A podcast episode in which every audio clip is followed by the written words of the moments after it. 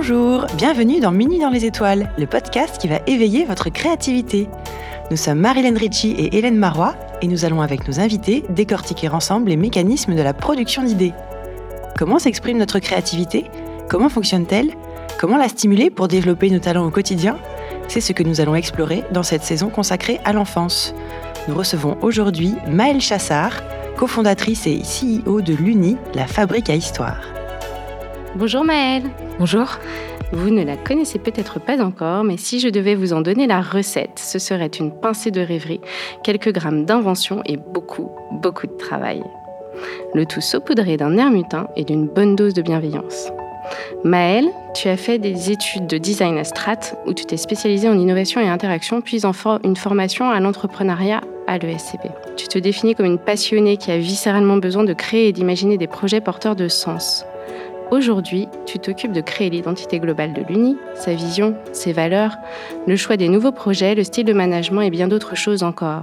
Nous allons découvrir ton parcours de ton enfance baigné dans un environnement créatif à Strat, ton école de design, puis à la création de l'UNI, la start-up qui sort les enfants des écrans et éveille leur imaginaire en les amenant à créer leurs histoires. Tu nous diras pourquoi la créativité est une composante essentielle de ton quotidien et nous livreras tes rituels et astuces pour inspirer nos auditeurs. Magique. Commençons par le commencement. Quelle place a eu la créativité dans ton enfance, dans ton environnement familial? Euh, je dirais que la créativité était partout. Euh, elle prenait tellement de place que en fait, euh, ça faisait tellement partie de mon quotidien que c'était pas à des moments précis. alors bien évidemment, j'ai fait des activités artistiques. J'ai fait du dessin, j'ai fait de la peinture quand j'étais très très jeune, dès, toute petite, je crois, dès 5 ans. Mais en fait, mon quotidien, c'était vivre dans mon monde et je passais mon temps à m'inventer des histoires imaginaires et que ça soit dans ma chambre, pendant en train de manger, en train de jouer avec mes frères et sœurs, enfin tout le temps, tout le temps, tout le temps, tout le temps. Et tes parents ont nourri un petit peu cette, euh, cette propension naturelle à, être créatif, à jouer avec ton imaginaire Mes parents m'ont encouragé là-dedans et ils m'ont jamais bridé. Donc effectivement, euh, j'étais dans une liberté euh, totale pour justement exploiter au maximum cet imaginaire. Et comment, de cette enfance hyper créative, tu en es venu à te dire je vais m'orienter vers le design? C'est venu petit à petit. Euh, en fait, donc j'avais une appétence pour tout ce qui était artistique, mais euh, je connaissais pas bien. Enfin, je connaissais ce qu'on connaît euh, quand on est enfant de l'univers artistique, donc c'est-à-dire la peinture, le dessin. Donc, je, quand j'étais petite, je voulais faire prof de dessin. Mais j'avais déjà du coup cette, envie de, en fait, d'avoir mon propre, que ça soit à moi, que ce soit quelque chose qui m'appartienne. Pas que je prenne part à quelque chose, c'est qu'il fallait que ça soit moi qui, le crée.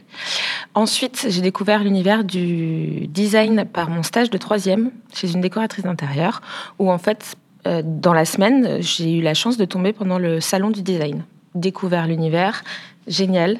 Euh, j'ai complètement été émerveillée, mais ça a été d'abord un coup de foudre plus euh, esthétique.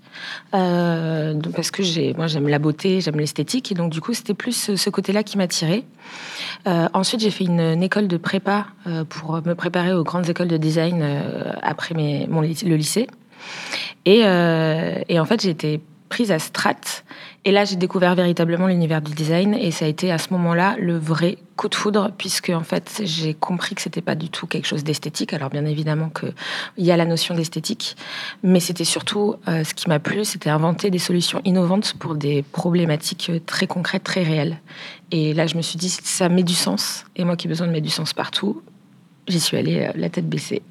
et il y a une part euh, à la fois de technique euh, et, aussi de création. Comment parce que c'est pas forcément évident. On peut être très créatif, avoir cette envie, comme tu dis, de, porter un projet qui euh, euh, entre là-dedans et, et, voilà et se lancer dans une activité créative. Mais en design, il y a aussi une composante technique qui est hyper importante. Comment du coup tu t'es approprié ça aussi? Euh, Oui, la composante technique est très importante. Après, le design, c'est un peu comme être ingénieur, c'est-à-dire qu'il y a énormément de facettes d'un designer. Il n'y a pas une façon d'être designer, il y, en a autant que de personnes.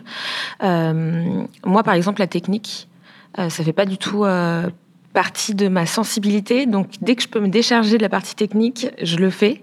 Alors, bien évidemment, je m'y intéresse quand il faut s'y intéresser, mais c'est pas du tout mon truc.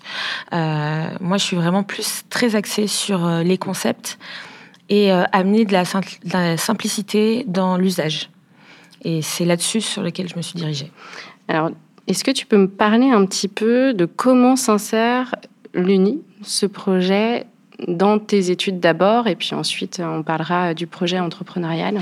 Donc effectivement, l'UNI, euh, la fabrique à histoire, c'était mon projet de diplôme. Donc j'ai fait cinq ans à Strat. Et en fait, euh, la dernière année, on demandait à l'étudiant d'écrire un mémoire euh, sur le sujet de son choix. Moi, de manière ultra naturelle, je me suis pas posé de questions. J'ai écrit un mémoire sur l'imaginaire. Et au fur et à mesure de mes recherches et de, des livres que je lisais, des, choses que je voyais, euh, une observation assez alarmante que la créativité des enfants aujourd'hui était en baisse à cause principalement des écrans à cause de plein de composantes comme euh, on leur met plein d'images tout le temps, ils sont bombardés d'images, mais tous hein, d'ailleurs, hein, mais chez l'enfant qui est une éponge, ça a plus de répercussions. Et puis il y a le, côté euh, nocif des écrans euh, parce qu'ils ne sont pas du tout dans, une position d'éveil, plus dans une position où ils sont hypnotisés, mais pas de la meilleure manière qui soit pour leur créativité. Et du coup, une fois que j'ai fait ce constat-là, qui s'est confirmé après un atelier de dessin avec des enfants où avec mes associés, on leur a demandé de dessiner Shrek ou euh, de dessiner un ogre et ils ont tous dessiné euh, Shrek ou Hulk, tous. Vraiment. Deux, deux options, quoi. Ouais. C'était un ogre vert, tous, mais c'était les mêmes dessins répliqués euh, sur une dizaine d'enfants. De, et là, on s'est dit, OK, euh, c'est pas juste euh, du fruit des recherches, c'est aussi, on le constate vraiment en atelier de manière très concrète. Et c'est à partir de ce moment-là qu'on s'est qu'on s'est lancé dans l'aventure entrepreneuriale et que, du coup, ma fabrique à histoire est devenue un projet concret. Comment tu as trouvé les personnes avec lesquelles tu t'es associé ensuite? C'était des personnes... Euh, des amis.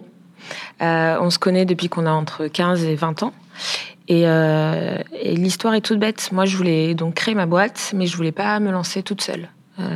Parce que à Strat, j'avais eu l'habitude de travailler en collectif et c'est une énorme force.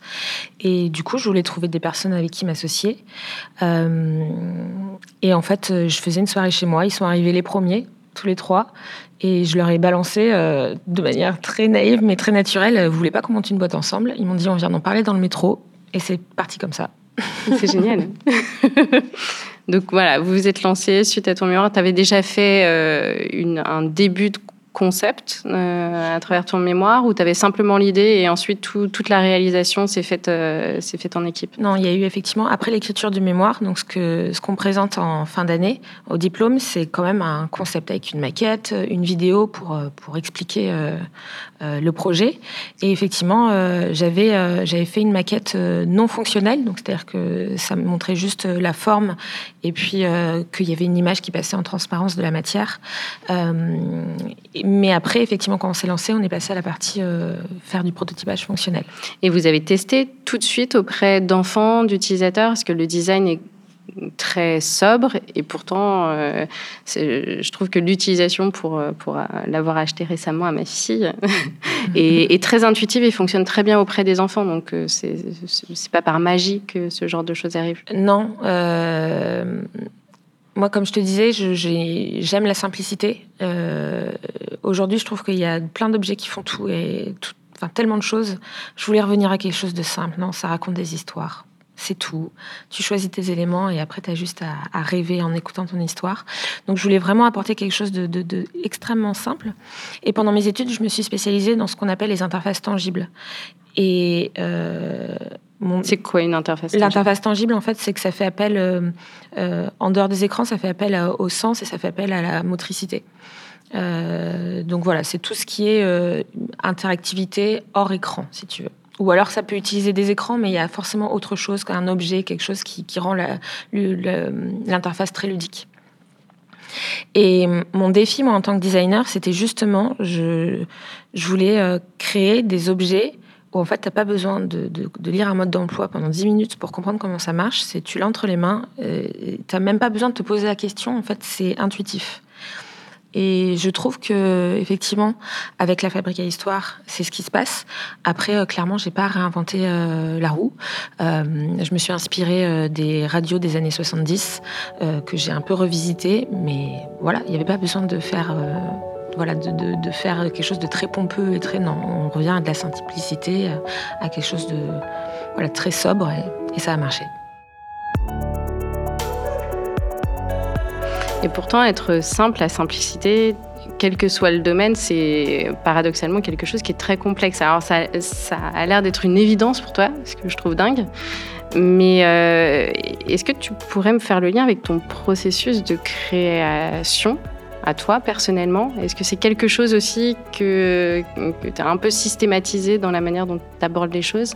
Pas du tout.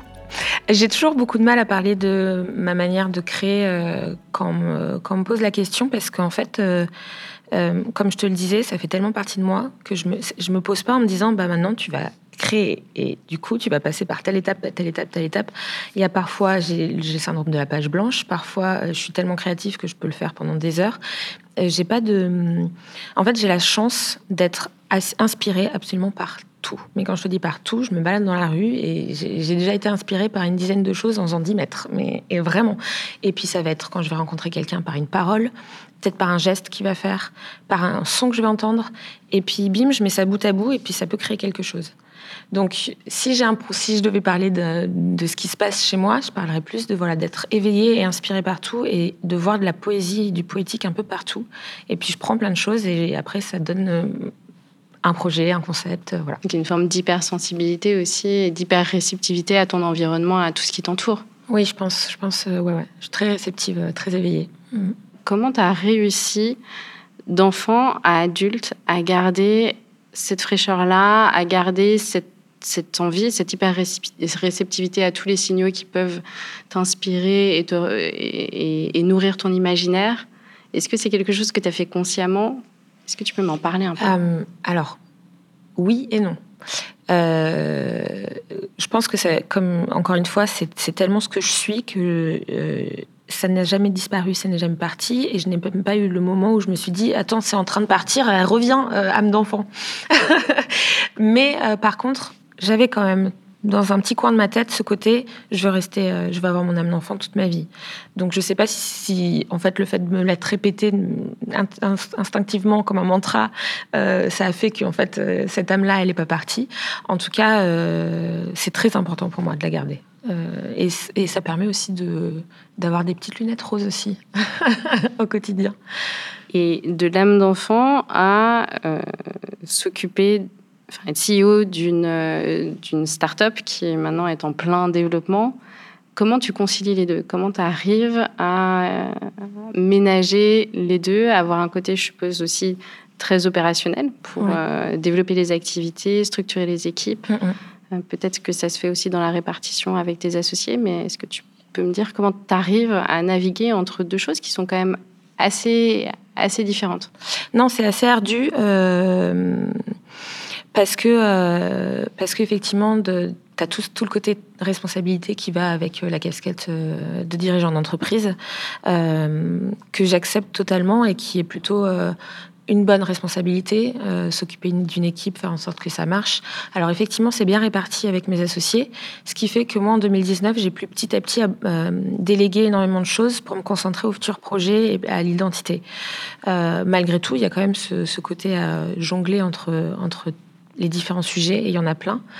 Et, euh, et en ce moment, ma manière d'être créative, euh, au-delà d'être créative dans mon quotidien, euh, parce que c'est ce que je suis, quand je dois faire des projets où là, je fais vraiment appel à la créativité de manière très concrète sur un, projet précis, bah, je le fais plus le soir quand je suis un peu extirpée du, du quotidien ou le week-end, parce que ça me permet justement de me mettre dans une bulle un peu hors du temps. As un environnement de, travail particulier pour, euh, pour être créatif ou tu peux pour, pour, le travail proprement créatif Oui, oui, oui. Euh, je suis assez bordélique. J'ai besoin beaucoup de d'écrire, de coucher les choses et de mapper. J'ai vraiment besoin d'avoir quelque chose sous les yeux. C'est très très important. Ça me permet soit de voir que je me suis plantée sur une idée, euh, soit justement de visualiser et d'aller pousser quelque chose qui, qui me plaît. Donc ouais, le visuel très très important tu as une espèce de grande, grand tableau sur lequel tu, tu, tu, tu poses euh, des dessins, des, des, des phrases. C'est ça. Euh, c'est ça. Pour l'instant, c'est chez moi. Et euh, j'ai hâte qu'on emménage dans de nouveaux locaux pour pouvoir avoir un espace encore plus grand pour pouvoir faire ces mappings-là. Mais ça me permet vraiment de, en fait, de, de sortir ça de sa pensée et d'avoir en même temps une vue globale. Et ça marche bien, je trouve. En tout cas, chez moi, ça marche bien. Et euh, j'ai une autre, euh, une autre manière aussi de, m'inspirer, en tout cas en ce moment, qui est de lire beaucoup, mais je jongle un peu de livre en livre euh, parce que je lis une chose qui, qui m'amène à une autre, qui m'amène à une autre. Donc j'ai beaucoup de livres chez moi en ce moment que je n'ai pas terminé, mais je stabilote beaucoup. et en fait, ça peut être une expression, ça peut être et j'en prends le mot, je le trouve tellement poétique ou l'expression ou la phrase qu'elle va qu'elle va vivre après dans ce mapping euh, parce que euh, voilà, elle m'a accroché et elle peut me faire. Euh, ce que j'aime beaucoup, c'est voilà sauter de, livre en livre ou d'idée en idée ou d'image en image. C'est c'est assez dynamique. Tu as plusieurs livres que tu lis et tu en lis des petits bouts. Tu n'as pas forcément l'envie d'aller jusqu'au bout d'une. Ça dépend du livre. Il y a des livres que je dévore du début jusqu'à la fin. Et puis il y en a d'autres, effectivement, c'est plus je prends petit bout par petit bout. Euh, j'y reviens, je, repars. Euh, euh, et ça me permet en fait d'être nourrie par beaucoup de, beaucoup de choses et beaucoup d'idées différentes. Et dans ces lectures, est-ce que tu en as quelques-unes qui t'ont particulièrement marqué et particulièrement inspiré, dont tu pourrais nous faire part? Oui, j'en ai plein. Le problème, c'est qu'à chaque fois qu'on me pose cette question, j'ai le syndrome de j'ai tout oublié. Il y en a un que je cite tout le temps. Euh, euh, on, va, on, va, me prendre pour une folle à le citer tout le temps, mais qui, qui vraiment, euh, qui en tout cas a déclenché chez moi ce rapport. En fait, ça a permis de, de, de, mettre des mots sur mon rapport à l'imaginaire. Avant, c'était tellement euh, naturel et intuitif que je ne m'étais pas dit j'ai une appétence pour l'imaginaire. Non, c'était en moi. Et puis après avoir lu ce bouquin, je me suis dit ah ok, euh, en fait si c'est très puissant. Qui est le héros au miel et un visage de Joseph Campbell. Euh, qui en fait est un livre qui parle de l'imaginaire collectif et individuel et comment dans toutes les civilisations, les histoires, les mythes, les légendes de partout dans le monde depuis la nuit des temps, il y a une structure commune en fait d'où le héros mais un visage, le titre. Euh, et, toute l'œuvre de Campbell est assez intéressante parce qu'elle euh, elle parle d'un sujet qui, auquel je suis extrêmement sensible, qui est le rapport entre l'imaginaire et la connaissance de soi. Puisque ce qu'il dit, c'est que dans ces récits-là, en fait, qui sont dits imaginaires, et eh ben en fait, ils révèlent énormément de vérité, en tout cas de questionnements sur l'homme et donc sur l'être humain. Et je trouve que c'est à la fois tellement poétique et à la fois tellement puissant comme, comme chose, en fait, de se dire on peut aller puiser dans des mythes ou dans des légendes pour aller euh, apprendre sur soi fantastique. Est-ce que tu es passé du côté de la psychologie? Est-ce qu'il y a un livre aussi qui est, euh, qui est connu? La psychanalyse des contes de fées. Psychanalyse des contes de fées, oui, qui est très bien. Qui, est, très bien et qui est, qui est, très très bien. Oui, oui, euh, forcément, du coup, je, je me suis intéressée euh, de plus en plus au domaine de la psychologie. Alors, je suis pas du tout experte, c'est vraiment... je suis une lectrice passionnée, mais je, il y a plein de choses, je pense, qui m'échappent parce que ce sont des études voilà, très, très poussées. cela dit, euh, s'intéresser aux mécanismes euh, psychiques de l'être humain euh, et le mettre en, relief avec les récits imaginaires. Et cette conscience-là, avec les histoires, on, aborde une infinité de sujets et qui peuvent être particulièrement importants dans le développement de l'enfant. Est-ce que dans la curation de vos contenus et dans, ce que tu veux insuffler aussi comme message à travers les, contenus que vous diffusez et que vous proposez avec l'UNI, c'est quelque chose qui, a, une part importante. Ah, plus qu'importante, c'est l'envie première euh, dans ces histoires-là. Euh, ce, qui est, fantastique avec, avec une histoire, c'est qu'on peut faire passer euh, des messages et des belles valeurs sans que l'enfant il soit dans une position scolaire d'apprentissage. Il va juste se nourrir de ce qu'il a envie de se nourrir avec sa sensibilité, de manière totalement intuitive et naturelle, sans s'en rendre compte. Euh, ce que j'aime bien appeler apprentissage euh, invisible en fait. Euh, et effectivement, c'est ce qu'on ce qu'on met dans nos histoires, c'est-à-dire qu'à la fois il y a des il y a des valeurs très fortes ou des messages qu'on veut faire passer, comme voilà l'éveil à la, différence.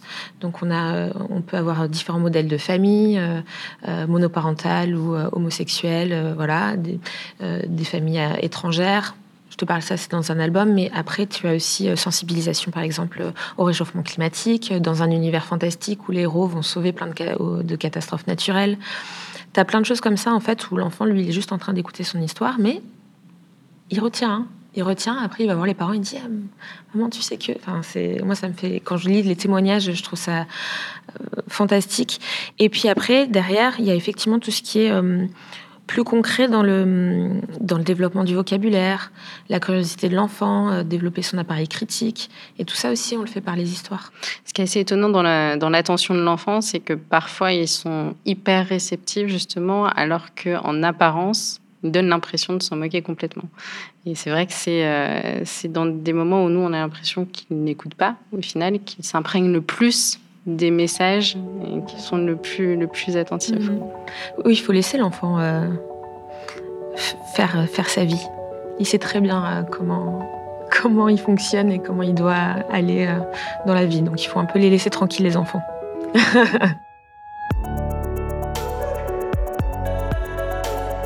Et pour revenir au, au projet entrepreneurial, est-ce qu'il y a des moments où justement cette aptitude particulière à être créative a permis de trouver des solutions à des, des problèmes euh, que d'autres n'auraient pas pu trouver? Euh, oui, oui, je pense que euh, la créativité, c'est, tu peux l'utiliser partout, tout le temps. Et euh, je tiens à dire que tout le monde est créatif. Je suis assez d'accord. Tout le monde est créatif. Faut, faut, faut pas, faut pas penser que parce qu'on a une appétence pour quelque chose de plus pratique, pragmatique, rationnel, on n'est pas créatif. Non. Mais par contre, ça se cultive la créativité. Une fois que c'est lancé, vous allez voir, c'est génial. Euh, oui, donc bien sûr, euh, ça, euh, ça, ça nous a aidé. euh, mes, trois autres associés aussi sont très créatifs. Moi, j'ai le, le petit grain de folie qui, qui fait que de temps en temps, ça peut, je suis un peu perchée, mais c'est une bonne chose. Si je peux te donner un exemple concret, euh, c'est pour travailler avec Nature et Découverte, donc chez qui on est distribué. euh, on venait de sortir de, de Futur en scène, qui est le salon euh, de l'innovation européen qui se déroule tous les mois de juin à Paris. Ça s'appelle Futur maintenant. Et en fait, on venait de gagner le prix du public. On était surexcités. Et, et on passe devant Nature et Découverte avec notre prototype, donc à l'époque, qui était en bois. Donc vraiment de briques et de broc, on l'avait fabriqué avec, euh, avec nos petites mains. Donc euh, alors ça avait, un certain look, mais ça restait un prototype euh, fonctionnel. Et on rentre et on va voir la vendeuse et on lui dit bonjour, comment est-ce qu'on vend cet objet chez vous? Mais de la manière la plus naïve possible, mais en fait qui ne tente rien à rien. Et elle nous a donné le contact du, directeur des achats qui a répondu à notre mail dans les 10 minutes et hop, on était parti pour travailler avec Nature Découverte. Donc euh, la créativité, elle engendre énormément de choses. Euh, elle peut engendrer aussi euh, de l'audace. Et être audacieux dans l'aventure entrepreneuriale, en fait, ça fait partie limite de, quelque chose d'un facteur de réussite clé. Et tu dis la cultiver. Oui. Comment on cultive sa créativité Parce que particulièrement les personnes qui ne se disent, Ouais. qui se disent ne pas être créatifs, euh, j'ai l'impression que c'est beaucoup plus une autocensure et puis un moule dans lesquels ils sont entrés à partir du moment où ils, ils ont justement passé cette phase de l'enfance. Com- comment à ces personnes-là, tu, tu peux donner des, des petits outils, des petits tips pour justement cultiver leur créativité? Elle est très, elle est difficile ta question parce que en fait euh, la créativité est différente chez chacun. Donc en fait t'as pas, tu peux pas donner une méthode, c'est pas possible. Par contre, euh, ce que je peux encourager, c'est justement de regarder, euh, de, s'écouter. Et quand on sent une sensibilité pour n'importe quoi, et ben d'y aller, mais de se laisser euh, ces moments un peu de et aujourd'hui c'est- tellement difficile de rêvasserie, de d'oisiveté, euh, où ton, ce qui s'appelle en anglais le mind wandering, en fait, tout ton esprit, il part un petit peu et il n'est pas en train de, se focaliser sur quelque chose de précis. Et en fait, ça fait travailler une zone du cerveau qui est hyper importante pour un, fonctionnement cérébral sain. Donc, il faut pas l'omettre. Si, voilà, si je parle au rationnel, ce n'est pas juste quelque chose de complètement lunaire, ça fait travailler une zone de votre cerveau. Euh, et donc, se laisser ces temps-là, euh, plus de ralentissement et de je vis euh, un peu autrement que de passer d'activité en activité euh, où, où en fait on en, on en a plein les yeux, plein les oreilles. Et déjà, faire cette étape-là, elle va mener après à, à être plus ouvert, justement, plus éveillé au monde et être, à regarder sa sensibilité. Et puis petit à petit, ça va, ça va forcément stimuler la créativité. Ça va ouvrir des choses. Justement, dans les neurosciences, on parle aussi d'une distinction entre little et big creativity, donc la petite et la grande créativité. Est-ce que c'est quelque chose qui te parle à toi? Est-ce que c'est une distinction que tu sembles pertinente? Alors, je connais pas du tout le, le concept. C'est assez euh, étrange, hein, ouais, de petite et grande créativité. Euh, je vais mettre un peu les pieds dans le plat. Je, moi, j'en ai un peu marre de mettre les choses dans des cases et de, de, donner un concept, un nom de concept absolument à tout. Euh, au bout d'un moment, il faut se laisser vivre un petit peu et arrêter de, de, tout analyser et tout mettre euh, dans un concept, dans une boîte, mettre un mot dessus. Je, pense que c'est. Je suis un peu fatiguée de ça.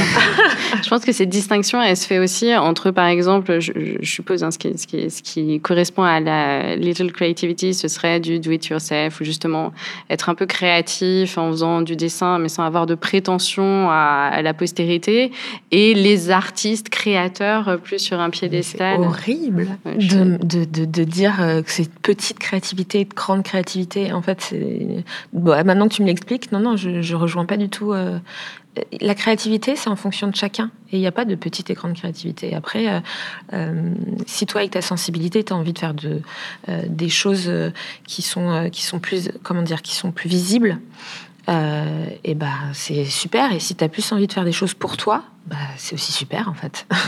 L'important c'est ce que ça provoque en toi. C'est pas, pas, pas ce que les autres voient de, ton, de ce que tu as fait. Tu dis que la créativité est propre à chacun et différente pour chacun. Oui. Euh, je sais que tu t'intéresses pas mal en ce moment au développement de soi et j'aurais aimé savoir comment mieux se connaître permet justement de développer son imaginaire et différemment Alors, euh, je, dis, je, dirais pas que mieux se connaître développe euh, l'imaginaire, je dirais plutôt que l'imaginaire permet euh, un chemin vers la connaissance de soi. J'ai encore un peu de mal à m'exprimer sur le sujet parce que c'est quelque chose que j'explore en ce moment. malgré tout, je pense que par un récit imaginaire, et je pense que l'audio est vraiment véritablement un bon moyen parce qu'il permet d'être en position d'introspection. surtout là, quand il y a un, casque, euh, je dis ça parce que je m'intéresse aujourd'hui à, des projets plus pour l'adulte et, l'ado, où le casque, du coup, euh, un casque audio permet vraiment d'être en position d'introspection. Et en fait, ça, ça, te permet de te recentrer sur toi, mais de manière non scolaire, dans le sens où on va pas te dire, euh, voilà, alors maintenant vous faites ça et maintenant vous vous concentrez à ça, vous pensez à ça. Euh, non, parce que ça, ça marche chez très peu de gens, ça finalement, et ça met une pression sur toi en disant, maintenant il faut que je me concentre là-dessus.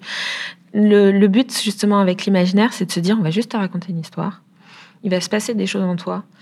Euh, on l'espère, peut-être pas, mais en tout cas, l'idée, c'est de planter des graines et de se dire, bah voilà, tu chopes celle que tu veux, euh, tu t'en fais ce que tu veux, et c'est pas de se prétendre de provoquer ça exactement chez quelqu'un, c'est plus, euh, eh, vas-y, fais ce que tu veux avec ce, qu'on te propose d'écouter.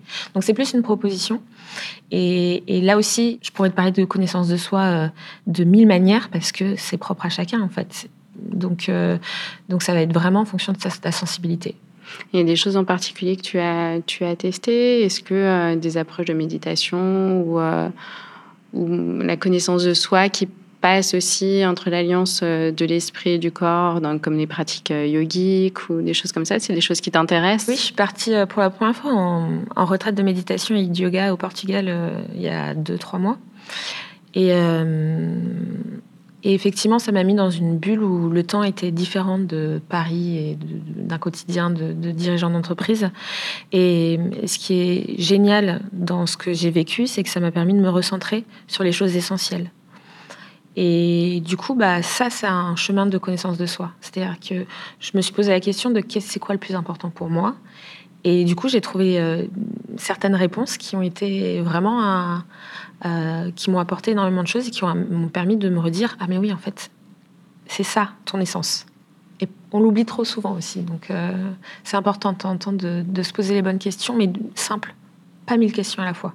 La simplicité toujours. Toujours Et c'est vrai, quand on est dans son quotidien, a fortiori dans une euh, ville où tout va à mille à l'heure, où euh, il ne suffit pas de séquencer ses activités, mais on en fait plusieurs à la fois parce que on s'imagine que, que c'est mieux. C'est vrai que c'est difficile de retrouver ces, ces moments-là où tu parles de mind wandering et vagabondage mental ou, de moments où on peut se recentrer sur soi-même et sur euh, les valeurs qui nous sont fondamentales. C'est très difficile. Très difficile. Euh il faut du coup euh, se faire un peu violence euh, et de se dire euh, je vais prendre le temps de prendre le temps, tout simplement. Mais oui, oui, c'est difficile. Peut-être avec une, une, fabrique à histoire, juste de s'isoler dans, dans sa chambre et prendre un temps particulier. C'est un moyen aussi de... J'ai ma meilleure amie qui a 30 ans qui m'a dit euh, la nuit dernière, euh, j'ai pris ma fabrique à histoire et j'ai écouté euh, les petites méditations et je me suis endormie en 30 secondes. Elle me dit ce qui est génial, c'est que c'était pas sur un écran et donc du coup, j'ai pas été agressée par, par la lumière de l'écran. Et j'ai trouvé ça génial. J'ai trouvé ça génial. Et c'est intéressant la manière dont, dont, tu parles de la conception des choses, de dire nous, on, on propose ou moi je propose euh, aussi des outils, mais au final, on laisse la, grande liberté euh, de ce que la personne va en faire en face. C'est exactement ça. Et hum, ça, c'est quelque chose qui me tient énormément, énormément à cœur. C'est d'être en position d'humilité. Euh, je trouve que dans le monde du business, ça manque un peu d'humilité. On se prétend qu'on va révolutionner le monde, qu'on va changer le monde. Alors, c'est très beau, mais euh, restez un petit peu humble, euh, faites les choses qui, sont en accord avec vos valeurs, mais ne prétendez pas des, choses euh, chez l'autre. C'est trop prétentieux, c'est trop présomptueux. Donc, je préfère dire effectivement qu'on propose quelque chose et que l'autre en fait ce qu'il a envie d'en faire. Voilà. C'est intéressant comme posture parce qu'en marketing, on a beaucoup de, de travail sur le nudge, sur le nudge, sur, sur les objets qui hook, donc qui accroche euh, les personnes, où on essaie justement d'avoir quelque part une attitude un peu manipulatrice sur euh, les usages et la manière dont le consommateur ou l'utilisateur va s'approprier les choses. C'est une posture qui est complètement à contre-courant par rapport à ça. Complètement opposée, et j'ai énormément de mal moi, avec cette posture de se dire euh, comment on va imaginer quelque chose pour que ça attire les gens. Il y a tellement de problèmes aujourd'hui, tellement de solutions à trouver sur des choses où les gens sont en souffrance, que ce soit une petite ou une grande souffrance. Pourquoi on ne se concentre pas là-dessus au lieu de se dire euh, tout de suite qu'est-ce qu'est-ce qui va faire qu'il va le consommer et voir mon, mon idée tout de suite et je vais l'accrocher comme ça? Quelle horreur Quelle horreur Je trouve que c'est assez rassurant pour, euh, pour quelqu'un qui travaille dans l'enfance d'avoir cette posture-là. Et peut-être c'est aussi le reflet un petit peu de l'identité de, de l'Uni, de l'entreprise et des contenus que vous proposez. C'est ce que j'essaye d'insuffler. Et ce qui est génial, c'est que c'est partagé par tous les membres de l'équipe. Donc, c'est pas quelque chose qui est forcé ou on a besoin d'en débattre pendant des heures. Euh, tout le monde est dans cette posture-là, tout le monde a cette envie-là. Et du coup, euh, ça crée une dynamique euh, chez l'Uni qui est plutôt très vertueuse. C'est quelque chose qu'il y a aussi dans ton management, dans la manière dont, dans l'esprit, dans l'identité de l'entreprise, au sein des équipes. Comment tu arrives à insuffler ça auprès des équipes, justement? Est-ce que ça, passe par beaucoup de pédagogie, ça passe par des temps, justement, de réflexion un peu sur toutes les implications éthiques et, tous les liens que vous pouvez faire euh, à ça? Euh, Ça passe par beaucoup de quotidien et en fait, c'est devenu tellement euh, partie de nous que c'est totalement transparent en fait. On, est ça. après, effectivement, comme moi, je mets du sens dans absolument tout, eh ben j'ai cette culture de à chaque fois posez-vous la question de pourquoi je fais ça. Et c'est pas juste, je ne suis pas juste euh, une mission ou une tâche euh, isolée. Ça fait partie forcément d'un tout. Donc euh, la prise de recul, je la trouve hyper importante. moi, j'aime bien aussi laisser la liberté et faire confiance, tout en accordant un droit à l'erreur. Donc, c'est-à-dire, soyez audacieux, mais dans l'audace, on peut se planter, on peut faire des erreurs, et donc du coup, c'est de se dire, oui, mais en fait, c'est accepté, donc tu peux le faire.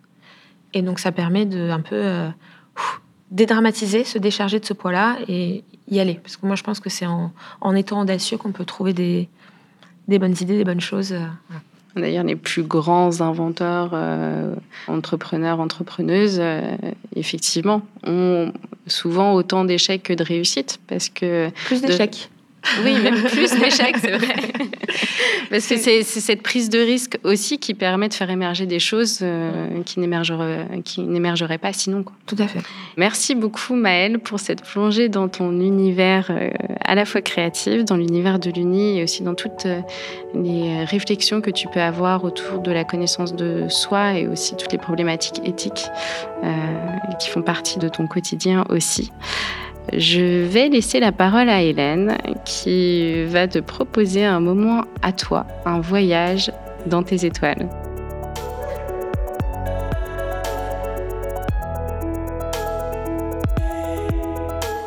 Ça y est, il est minuit.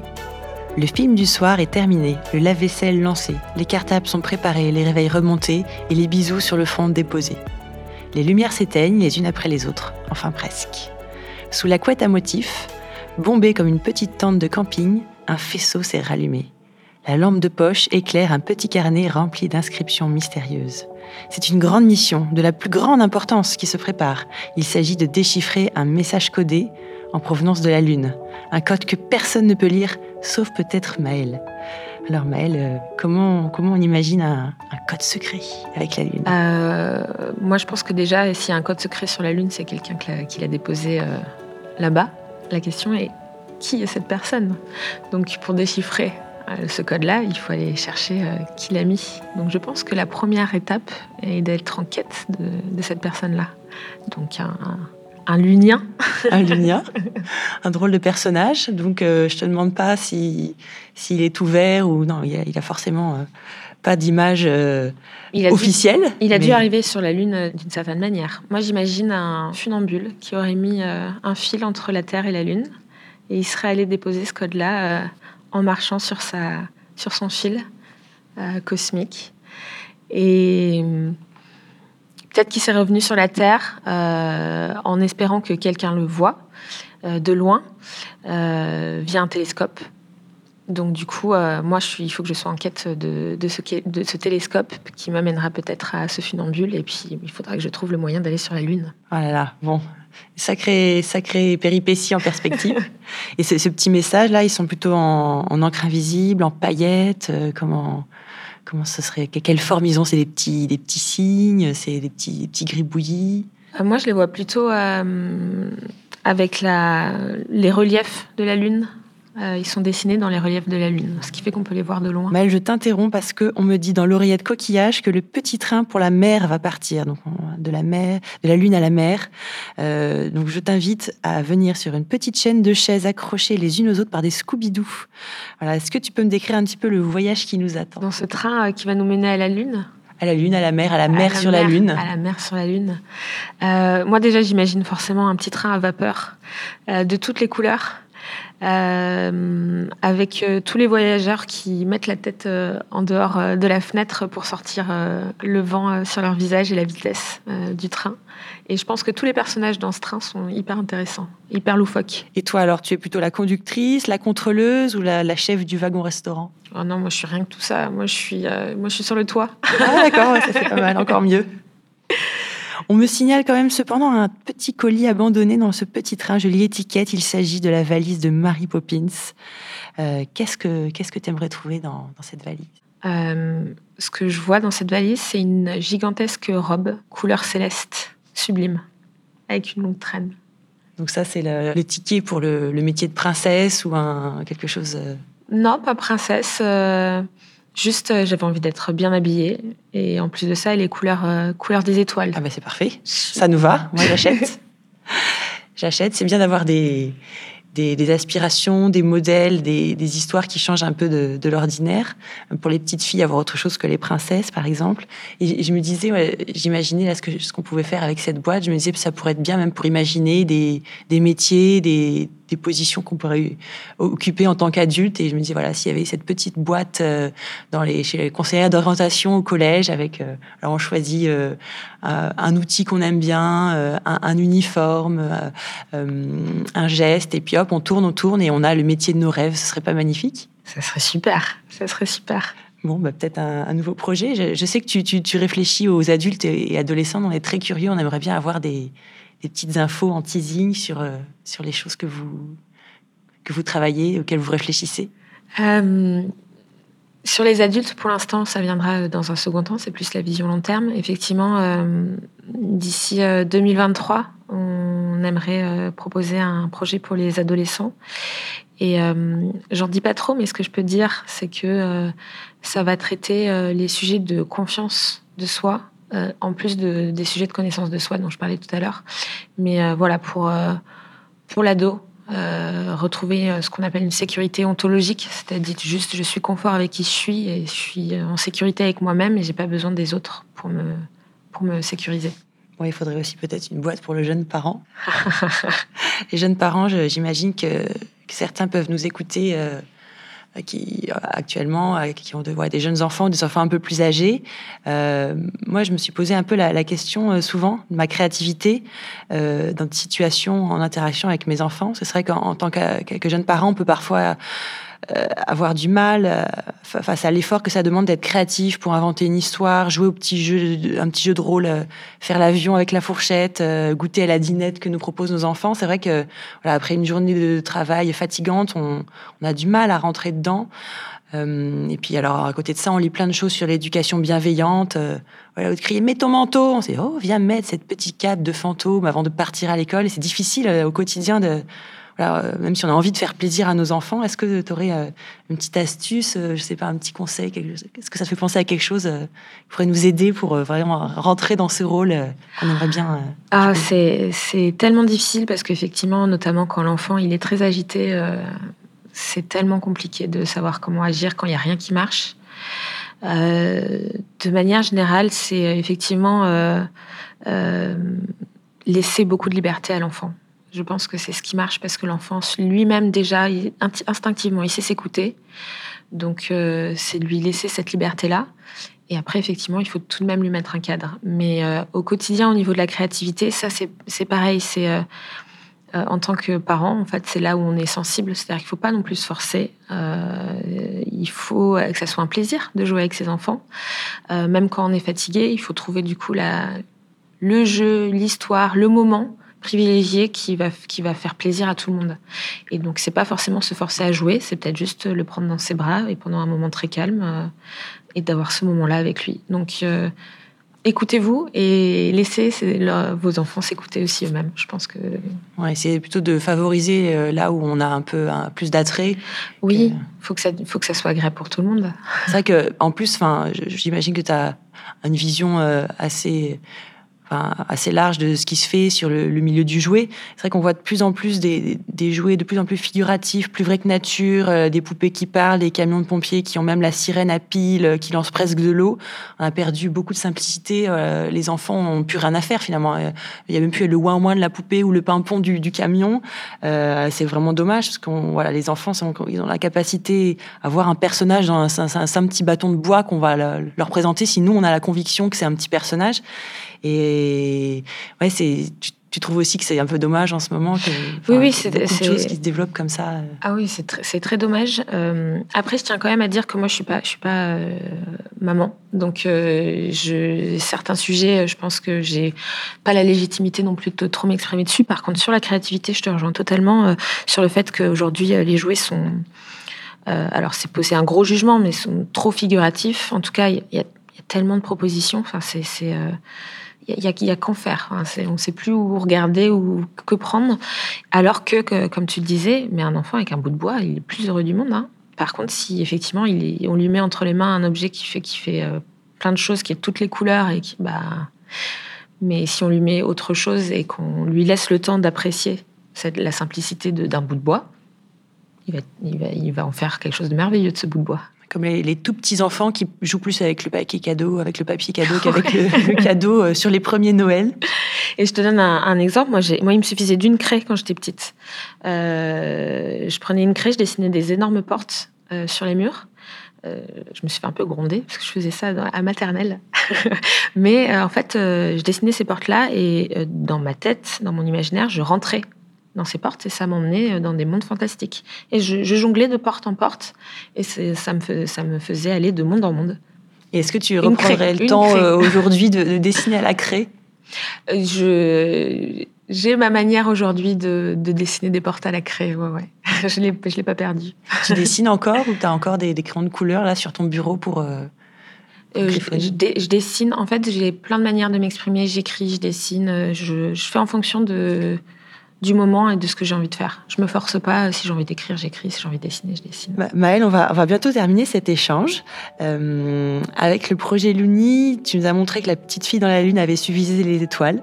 Et ça, on, on trouve ça formidable. Est-ce que, est-ce que tu pourrais, pour terminer, nous dire à quoi ressemblerait une constellation qui porterait ton nom? Oh, Elle est si difficile cette question et tellement belle en même temps. Euh, moi, je serais juste une, mini constellation euh, qui euh, très humble, qui, est là et qu'on voit pas forcément ou qu'on remarque si on fait un petit peu attention. Ah, et, pour la rejoindre, quel mode de transport? Ah, je te l'ai dit tout à l'heure, moi, je... Le fil, le funambule. Le fil funambule. Prendre des risques et en même temps, voilà, faut garder la vision pour continuer à mettre un pied, les pieds l'un devant l'autre. C'est ça. Sans tomber. un beau projet. Merci Maëlle. Merci à toi.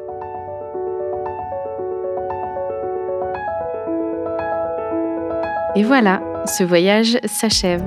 Vous pourrez retrouver toutes les références liées à cet entretien sur notre site minuitdanslesétoiles.fr.